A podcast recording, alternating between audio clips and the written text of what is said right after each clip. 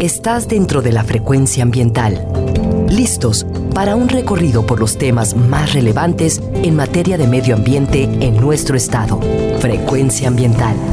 Conduce Sandra Gallo Corona. Bienvenidos.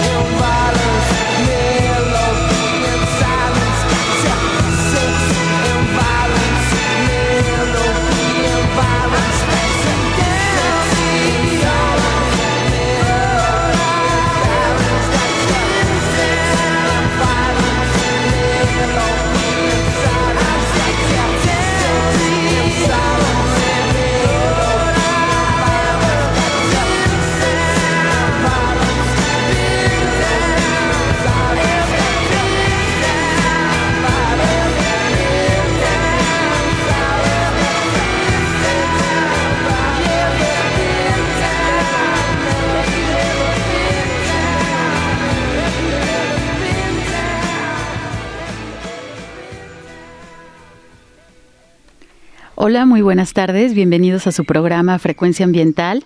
Mi nombre es Sandra Gallo y los acompañaré el día de hoy, sábado 21 de diciembre, hasta las 3 de la tarde ¿Cómo se encuentran el día de hoy, que ya casi es Navidad? ¿Cómo andan? ¿Cómo andan con todos sus preparativos? Ya espero estén de vacaciones o a punto de. Y pues esperemos que se encuentren muy bien y que nos escuchen mientras preparan pues todos los detalles para su reunión, para su cena en familia, que estas fechas es muy importante, pues bueno, que, que nos veamos, nos saludamos, platiquemos, nos abracemos y regresemos con todas las pilas para este año que va a iniciar 2020 ya, otra década. Y bueno, algo muy importante que también les quiero recordar es que durante esta época especialmente generamos muchos residuos, entonces pues les pedimos que intenten no utilizar desechables en su cena, mucho cuidado con el unicel ya que desprende toxinas cancerígenas con los alimentos y bebidas calientes, pues de preferencia no los utilicen y bueno, además causan muchísima contaminación. Y recuerden también pues vamos a obsequiar muchos regalos, entonces hay que envolverlos con la menor cantidad de material posible. Son algunos consejos que ojalá tomen en cuenta para estas fiestas decembrinas. Bueno, pues el día de hoy iniciamos escuchando al grupo The Verve con su canción Bittersweet Symphony. ¿Qué tal les gustó? Bueno, ya es un clásico, es para que estén bailando, relajados este sabadito, ya vacaciones, ya por fin, por fin estas vacaciones que todo mundo ya estamos pidiendo a gritos.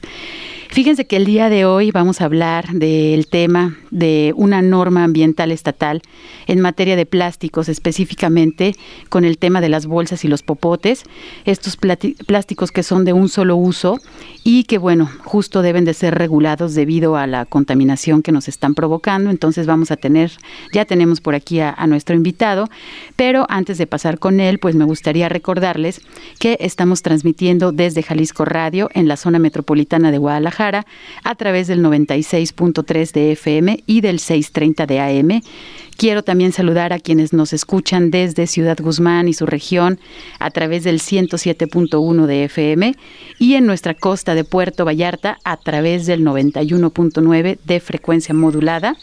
Y pues también saludamos a las personas que nos sintonizan a través de internet utilizando el www.jaliscoradio.com a través de sus teléfonos inteligentes o de sus computadoras. Muchísimas gracias por sintonizarnos desde cualquier parte de este hermoso planeta. Y les recuerdo también que, pueden utilizar nuestras redes sociales vía Twitter en arroba semadethal y también en nuestra página de Facebook a través de Secretaría de Medio Ambiente y Desarrollo Territorial. Bueno, el tema del plástico no es algo sencillo, todo mundo utilizamos el plástico. Pero pues bueno, de dónde viene, de dónde salió y a dónde va es algo súper importante. Fíjense que los plásticos pues están formados por moléculas gigantes llamadas polímeros y bueno, al decir moléculas gigantes, bueno, estamos hablando de moléculas del tamaño de un automóvil, ¿no? O de una casa, sino bueno, son moléculas este microscópicas, pero las de los plásticos pues son estos polímeros y pueden ser de un origen natural, por ejemplo, como la celulosa, la cera, el caucho, o, o también sintéticas como el polietileno y el nylon. Fíjense que el primer plástico se originó como resultado de un concurso realizado allá por los años de 1860 cuando un fabricante de bolas de billar ofreció una recompensa a quien consiguiera un sustituto aceptable de marfil natural, destinado obviamente a la fabricación de bolas de billar. Esos fueron las primeras este, plásticos que se utilizaron. Y bueno, pues hemos hablado y de hecho vamos a hablar mucho en este programa también de lo que es el reciclaje. Y ustedes, bueno, saben, eh, posiblemente han escuchado que algunos materiales plásticos son más fáciles de reciclar que, que otros. Por ejemplo, el Pues es principalmente fácil, ¿no? Que son estas botellas de las bebidas, fibras de ropa y de alfombras. Y algunos botes de shampoo, pues están eh, conformados por este tipo de plástico que se conoce como PET y es de fácil reciclaje. Tenemos también algunas botellas de detergente y de leche, envases de comida, casas de cajas de almacenaje, ¿no? que es el polietileno de alta densidad, que también es relativamente fácil de reciclar. Pero tenemos, por ejemplo, otros plásticos como el PVC, que son muy difíciles, que es el policloruro de vinilo. Vamos a ser un poco técnicos en este programa, ténganos paciencia, pero la idea es que también aprendan, ¿no? qué es lo que están conviviendo día día con los plásticos. Pues fíjense que sus tarjetas de crédito, de débito son de PVC, los marcos de las puertas y ventanas, algunas tuberías, los revestimientos de cables e incluso la piel sintética que se puede utilizar para hacer algún tipo de ropa o de muebles, pues esos son de PVC y resultan muy difícil de reciclar. Eh, tenemos también el polietileno de baja densidad, que es pues factible, factible de hacer su reciclaje. Tenemos como estas bolsas del supermercado, los plásticos de burbujas que utilizamos para eh, cuando vamos a almacenar o enviar algún objeto, pues bueno, los envolvemos en estos plásticos de burbujas para que no se maltraten. El, reciclaje de este tipo de plástico que se llama polietileno de baja densidad, pues es factible, ¿no? Eh, tenemos otro que es el polipropileno, que también, si se fijan las botellas, las, los tapones de las botellas son diferente material a las botellas mismas, entonces estos pues son un poquito más eh, fáciles de, reciclarse, también como las hieleras o las fibras de tejidos y, y también de algunas otras alfombras, lonas, pañales, pues son de este tipo de plástico. Eh, tenemos otro este tipo de plástico que es el poliestireno, que este es difícil, difícil, y ahorita lo hablábamos al inicio, son todos estos vasos térmicos, las bandejas de comida, también los rellenos para embalaje, los envases, algunos de yogurt, y pues son conocidos el poliestireno pues también como el unicel, ¿no? Que como les mencionaba, aparte de que es de difícil reciclaje, pues eh, resulta que tiene toxinas que se activan cuando ustedes colocan su bebida caliente o su comida caliente ahí, pues la cuestión es que no percibimos ese ese sabor de ese tóxico. Entonces, pues lo mejor es que no, no lo utilicen ahora que tienen esta información, pues no lleven este tipo de materiales a sus familias. Es muy común que demos también eh, eh, pues estos eh, vasos no térmicos a los niños, por ejemplo, porque no se queman, si, si se caen, pues no se rompen, pero pues ahí está la información. Resulta que este tipo de productos tienen bastante toxinas, entonces sean cuidadosos con, con su uso, su consumo. Otros que son muy difíciles de reciclar, eh, de tipos de plástico, pues tenemos las fibras de nylon, ¿no? Los biberones, ¿cuántos biberones no se fabricarán y no se utilizarán simplemente en esta segunda ciudad más grande de México?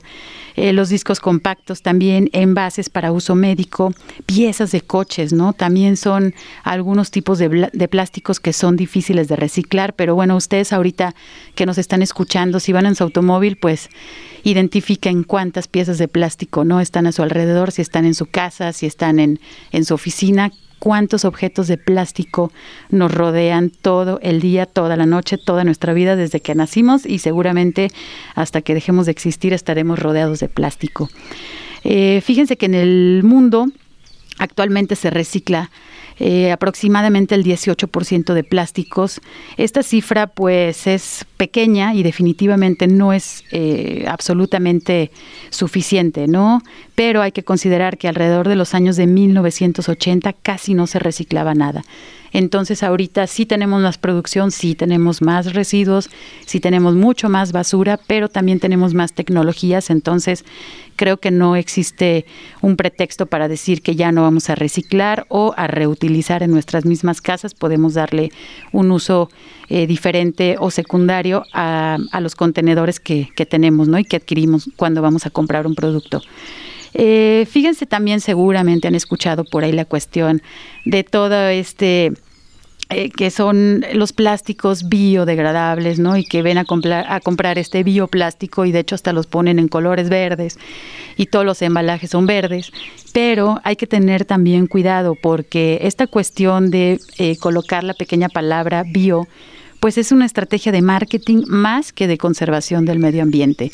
Entonces, también ustedes como consumidores, si quieren eh, poner más atención al momento que van a ir a hacer sus compras y no porque un producto sea de color verde o tenga en su eh, etiqueta la fotografía de un bosque, ¿no? O de una cascada así hermosa, pues no necesariamente son productos que son sustentables o que contaminan menos. Entonces hay que tener cuidado también con esa parte del consumo. Y bueno, el tema de los microplásticos también seguramente han, escuchado. Hay muchas noticias ya que tiene que ver con los microplásticos, esta cantidad de plástico que está flotando en, en los diferentes océanos y bueno, también obviamente en los ríos eh, estos microplásticos representan una parte muy importante del problema de la basura plástica que recientemente ha sido objeto de una intensa investigación. Es decir, no nada más los medios de comunicación están poniendo atención, sino también hay bastantes áreas de investigación académica en las cuales se están centrando en estas micropartículas, es decir, son plásticos eh, menores a 5 milímetros ¿sí? de tamaño eh, y estas, pues bueno, se pueden introducir al mar en diferentes formas. Uno es a través, obviamente, de cuando se arrojan los desechos a los ríos y por también la acción de que se están asoleando, ¿no? Esta descomposición a través de los rayos ultravioleta que vemos que primero se empiezan a decolorar los envases y después pueden empezar a romperse y si obviamente el río es caudaloso, pues el envase se va golpeando, ¿no? Cada vez y se va fragmentando hasta que llega también en fragmentos a, al océano a través de esta, de esta fricción, como les comento. Eh, entre todos los envases que ahorita les he platicado, pues definitivamente las botellas eh, son los envases que más, más se reciclan, ¿no? Pero otros como los popotes, por ejemplo, presentan más dificultades y suelen también desecharse.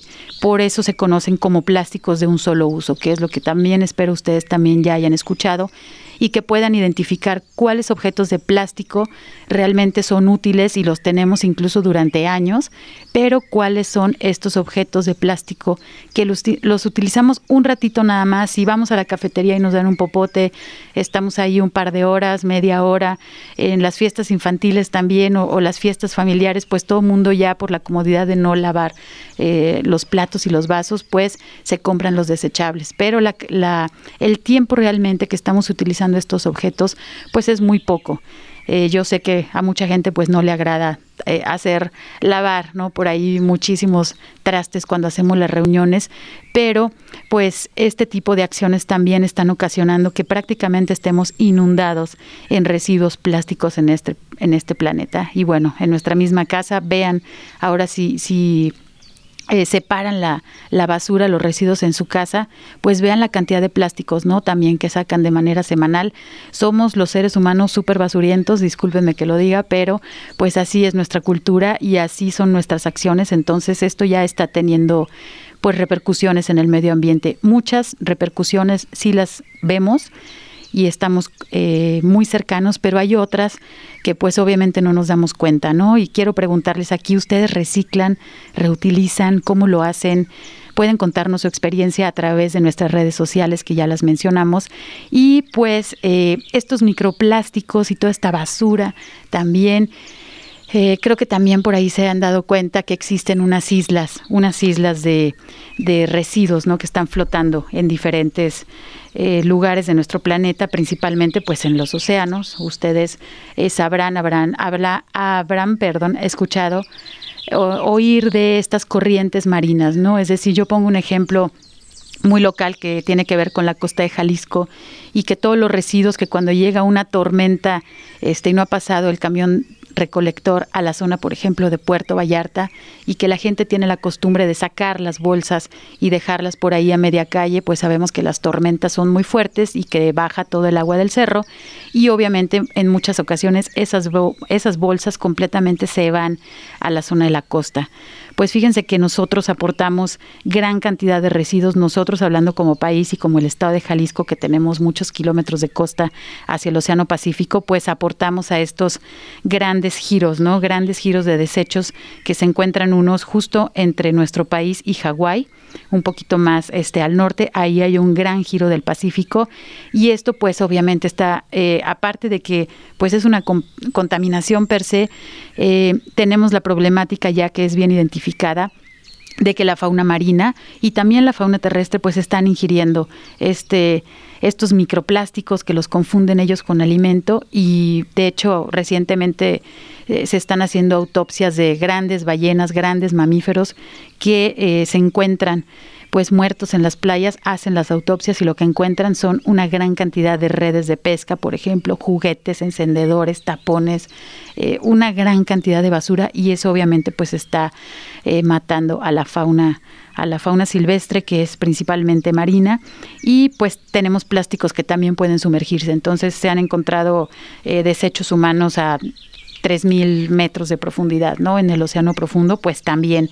obviamente tenemos ahí este, residuos y todos pues tenían un origen y ese origen estuvo en las manos humanas. Entonces hay que ser un poquito más responsables y pues después de darles esta introducción vamos a irnos a nuestro primer corte para regresar con nuestro invitado especial y que nos platique acerca de esta normatividad para ver cómo podemos ser un poco más responsables con el uso del plástico.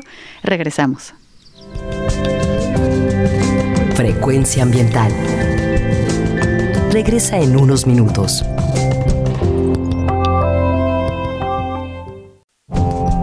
Estamos en la misma frecuencia. Frecuencia ambiental. Seguimos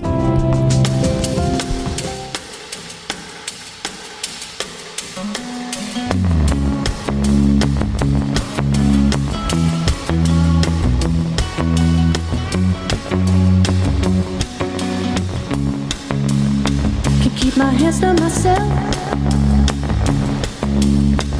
Think I'll dust them off, put them back up on the shelf. In case my little baby girl is in need. Am I coming out of left field? Ooh, I'm a rebel just for kicks now. I've been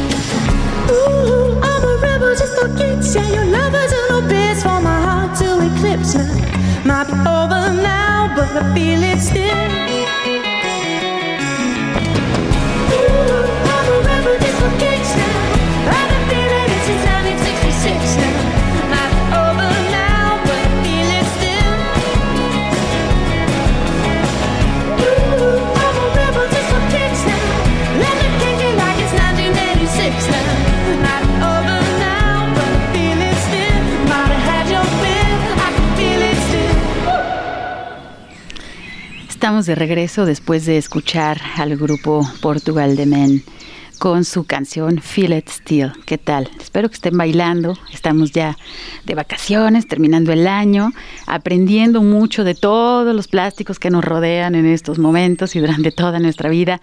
Y pues fíjense que para hablar de esto tenemos ya en nuestra cabina a nuestro invitado, Sebastián Gradilla Hernández, quien es director ejecutivo de Protección y Gestión Ambiental de la Secretaría de Medio Ambiente y Desarrollo Territorial. Bienvenido, muchas gracias. Muchísimas gracias a ti por el espacio y la invitación es un gusto estar aquí.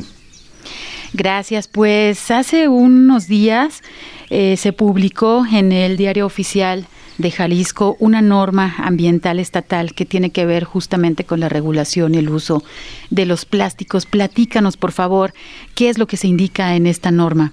Claro que sí, Sandra. Mira, esta norma que, como bien comentas, se, publicó el 31 de octubre de este año, eh, por un decreto de ley que, viene desde el año pasado.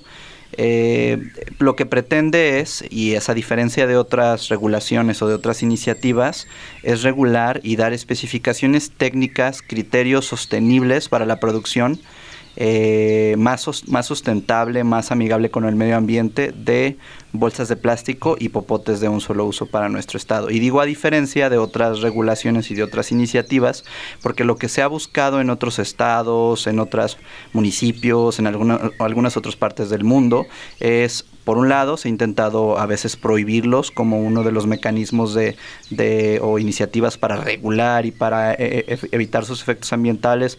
Por el otro lado, se han intentado el cobro. Y, y bueno, eh, nosotros creemos que también tenemos que entrarle al, al tema de, de generar estos materiales que son importantes, seguirlos eh, teniendo en el mercado, porque tampoco se trata de satanizarlos, pero sí se trata de impulsar a que sean desarrollados con las mejores eh, tecnologías, con los criterios más sustentables, eh, y, por el otro lado trabajar pues con toda la sociedad para, para disminuir su uso a un mínimo, ¿no? que son como dos temas distintos. Sí, muy interesante lo que mencionas porque ahorita como les comentaba al inicio del programa, pues los plásticos han estado durante muchos años, alrededor de los años 1850, 60, si no es que antes por ahí algún plástico rudimentario, y realmente son muy útiles. Tenemos muchas herramientas, tenemos este también cuando estamos hablando de cuestiones médicas, ¿no? Tenemos muchos instrumentos de plástico, eh, pero lo que comentas, ¿no?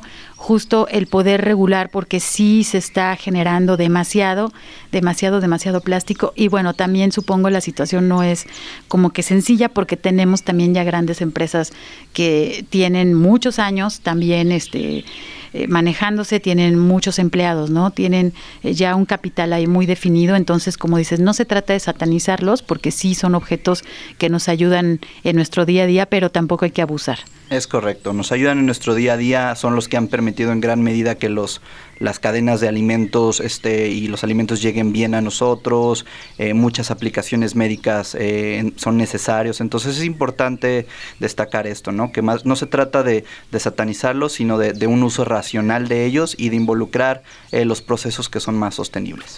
Y en esta norma ambiental estatal, entonces, ¿qué tipo de, plásticos son los que se están normando? Claro que sí, mira, eh, en esta, en esta, en esta norma que yo, a mí me gustaría que pensemos en ella como un primer esfuerzo de muchos por venir eh, del Estado. en esta estamos nada más atacando el tema de la bolsa de plástico para carreo y el popote.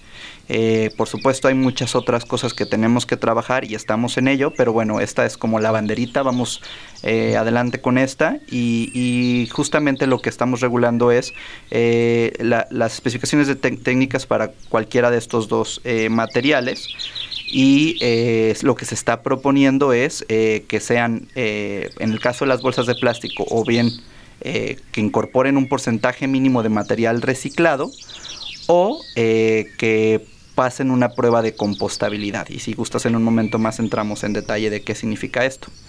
Sí, como les dije, pues vamos a tener un poco de términos técnicos, pero es importante, es importante porque muchas personas nos han expresado también de cómo podemos nosotros ayudar, qué depende, qué cosas están en nuestras manos. Entonces, pues el paso número uno yo creo que es tener la información. Vamos a, eh, creo que estamos haciendo digerible el, el, programa y esperemos pues también que, que los conceptos queden claros. Eh, algo que ha sido muy notable, yo creo, para todos nosotros, son estas bolsas del supermercado que antes, pues sí, duraban años, ¿no? Ahora de repente las guardas que las vas a utilizar para después, para la basura, esto y lo otro, y de repente las quieres abrir y prácticamente se te pulverizan en las manos, o sea, todavía no la acabas ni de tocar cuando ya se te hizo cachitos y es hasta súper difícil este, limpiar eso, ¿no? Porque genera estática en el piso y en la pared y bueno, luego tienes un montón de plásticos este, ahí justo en, tu espacio que tenías limpio. Esto, o sea, este tipo de bolsas son biodegradables o simplemente les son más delgaditas o qué pasa con este tipo de bolsas? Mira, si quieres, este, entremos en materia, te platico. Eh, las bolsas de plástico tenemos, eh, pues pueden estar hechas de diferentes plásticos. Eh, uno de los más comunes, como ya lo comentabas tú, es el polietileno de baja densidad. Estas son, es, es un material muy común en las bolsas de plásticos de supermercado. Eh, ha habido diferentes eh, intentos o, trabajos que han procurado, ¿no? Este, que, porque pues siempre, siempre estamos con esa preocupación de cómo disminuir eh, e, estos materiales plásticos que quedan en nuestro ambiente y que pueden contaminar. se pueden hacer bolsas de plástico que son de material reciclado. De estar reciclando todos los plásticos que son susceptibles a reciclaje para reincorporarlos a las cadenas productivas. Pero aquí, eh, aquí el beneficio eh, radica en eh, que dejamos de extraer materiales fósiles, recursos naturales no renovables que son importantes y, y, que además una vez que terminamos de usarlos y los disponemos son de muy lenta degradación.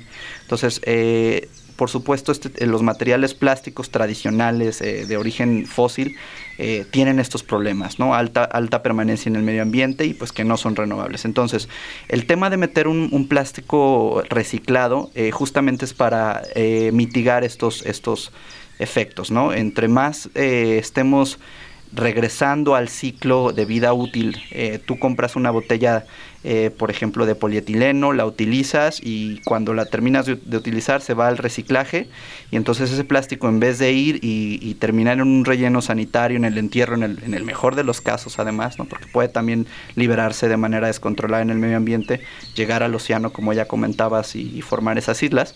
Eh, entonces e, evitamos eh, que eso suceda y entonces reincorporamos al ciclo productivo, a la cadena productiva, ese material reciclado. Entonces, esa es una de las maneras en las que se han hecho. Eh, aquí me gustaría hacer una, especificación y decir, cuando nosotros en la norma hablamos de material reciclado, eh, como una de los caminos que vamos a permitir para las bolsas de plástico que se produzcan y se usen en nuestro estado, también estamos pidiendo un porcentaje mínimo de material reciclado post consumo hay dos tipos de material reciclado. Uno que, se, que por un lado conocemos material reciclado postconsumo y por el otro el postindustrial. Los dos son buenos, pero realmente el que nos ayuda con un tema de economía circular y que realmente nos permite cerrar ciclos es el material reciclado postconsumo, que es justamente el del ejemplo que te daba, ¿no? Cuando un, eh, una botella o cualquier artículo que ya llegó al fin de, su vida útil como tal, en vez de disponerlo y en vez de considerarlo ya este, basura o un residuo, lo reincorporamos al ciclo productivo, pues eso es postconsumo. Una vez que fue usado, se está reincorporando. Y ese es el que realmente tiene los beneficios que buscamos, porque estamos evitando que se extraiga nuevo material, porque estamos usando ese que ya se había extraído y estamos evitando a su vez contamine el medio ambiente. ¿no? Por el otro lado, tenemos el material eh, reciclado postindustrial. El postindustrial, eh, que a veces, es, eso es importante decirlo, a veces quien produce bolsas de plástico dicen, yo ya tengo hasta un 80 o 100% de material reciclado. Cuando dicen eso, probablemente a lo que se refieran es material reciclado postindustrial, porque dentro de sus mismos procesos productivos existen ciertos subproductos, ciertas mermas que ellos pueden incorporar al proceso productivo, y entonces dicen que es de material reciclado, pero ahí no estamos alcanzando los fines que te comentaba del material reciclado postconsumo. ¿no? Entonces, nosotros en la norma, como uno de los caminos, especificamos un material eh, mínimo de reciclado y de reciclado postconsumo.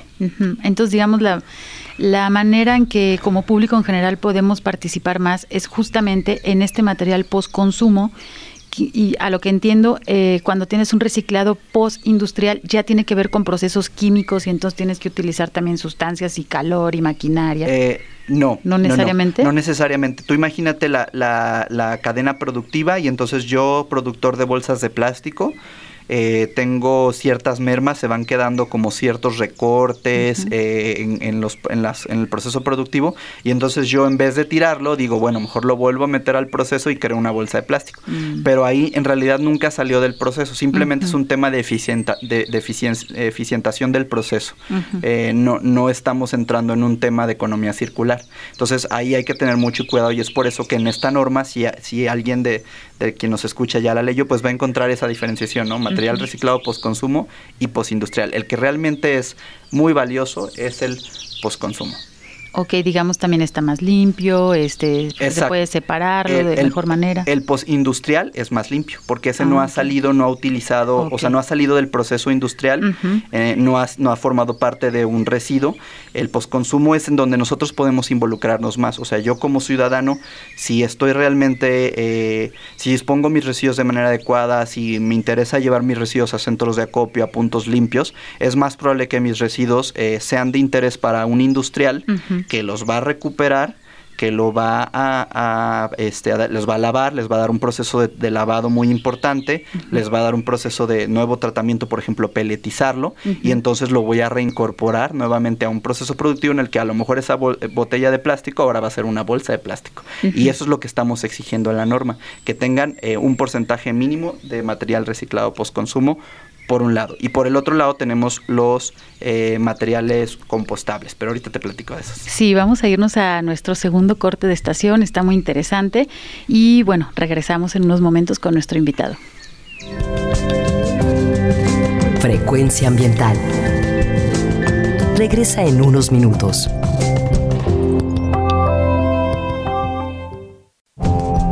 Estamos en la misma frecuencia. Frecuencia ambiental. Seguimos.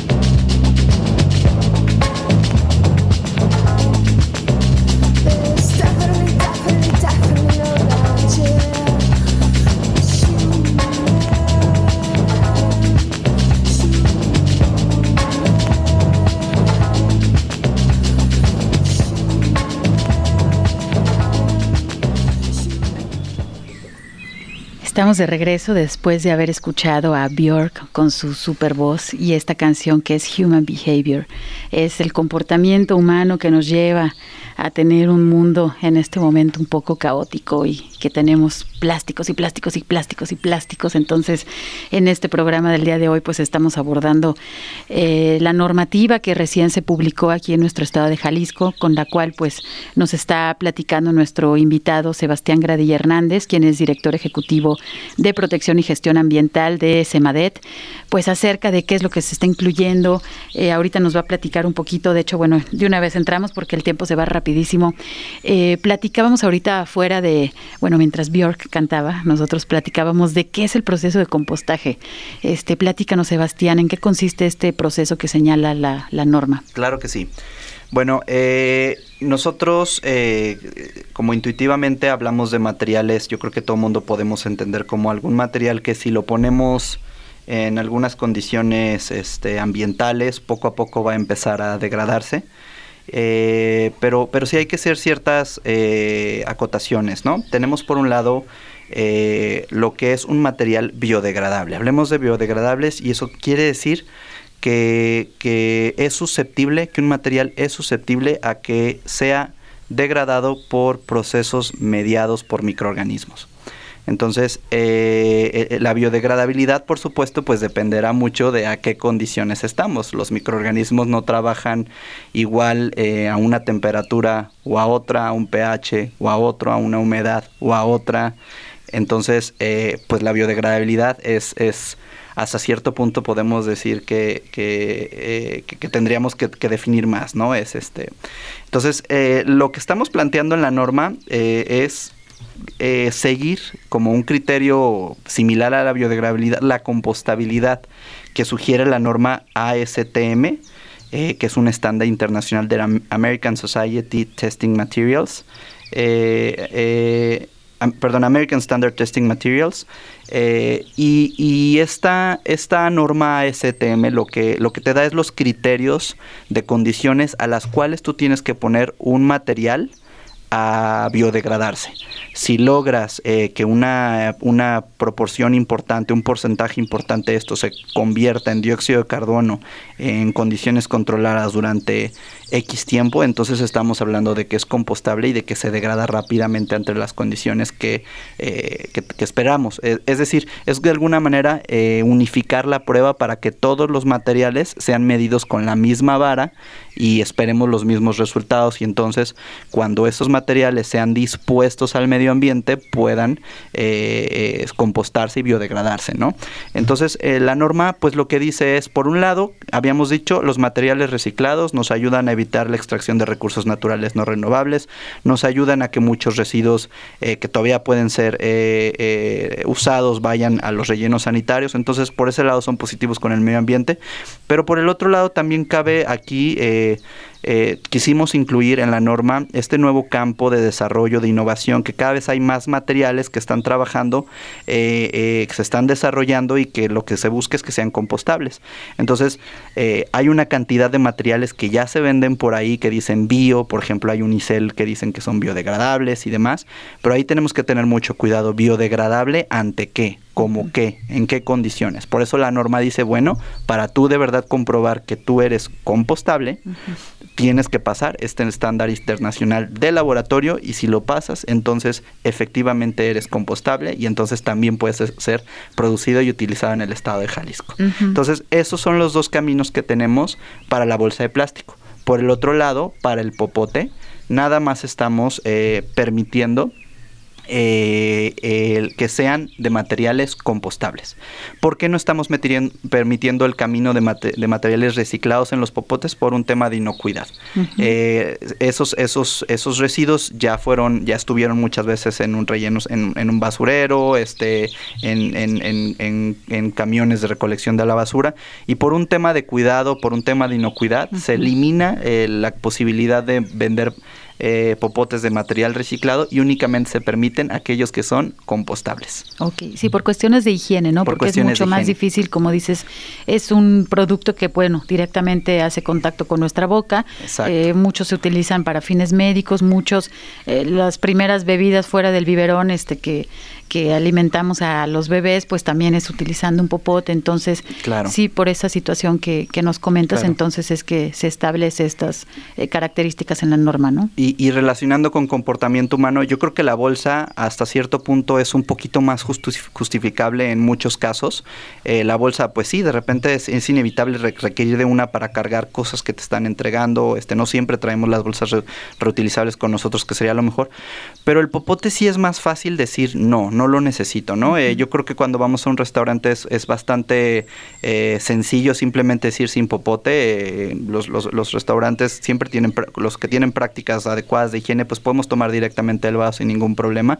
Y es un, un artículo que es menos necesario para muchas de las personas, pero no para todas. Tenemos eh, también eh, segmentos de nuestra sociedad, este, ge- gente de, de, de peque- niños pequeños, tenemos eh, gente de la tercera edad que quizá lo requieran, también en los hospitales también se vuelven muy importantes y es por eso que bueno, este el popote se sigue permitiendo, no se prohíbe, pero tienen que ser biodegradables y en los hospitales pues este no estamos metiendo ahorita limitaciones eh, porque los hospitales eh, no pueden esperar a que haya eh, un, un- un abasto suficiente de materiales biodegradables, ellos simplemente los requieren para los enfermos, entonces ahí digamos que esos eh, tienen eh, este pase libre, ¿no? En, en norma, por, por decirlo de alguna manera, porque bueno, entendemos que en ese caso sí es por, por, por, por una necesidad.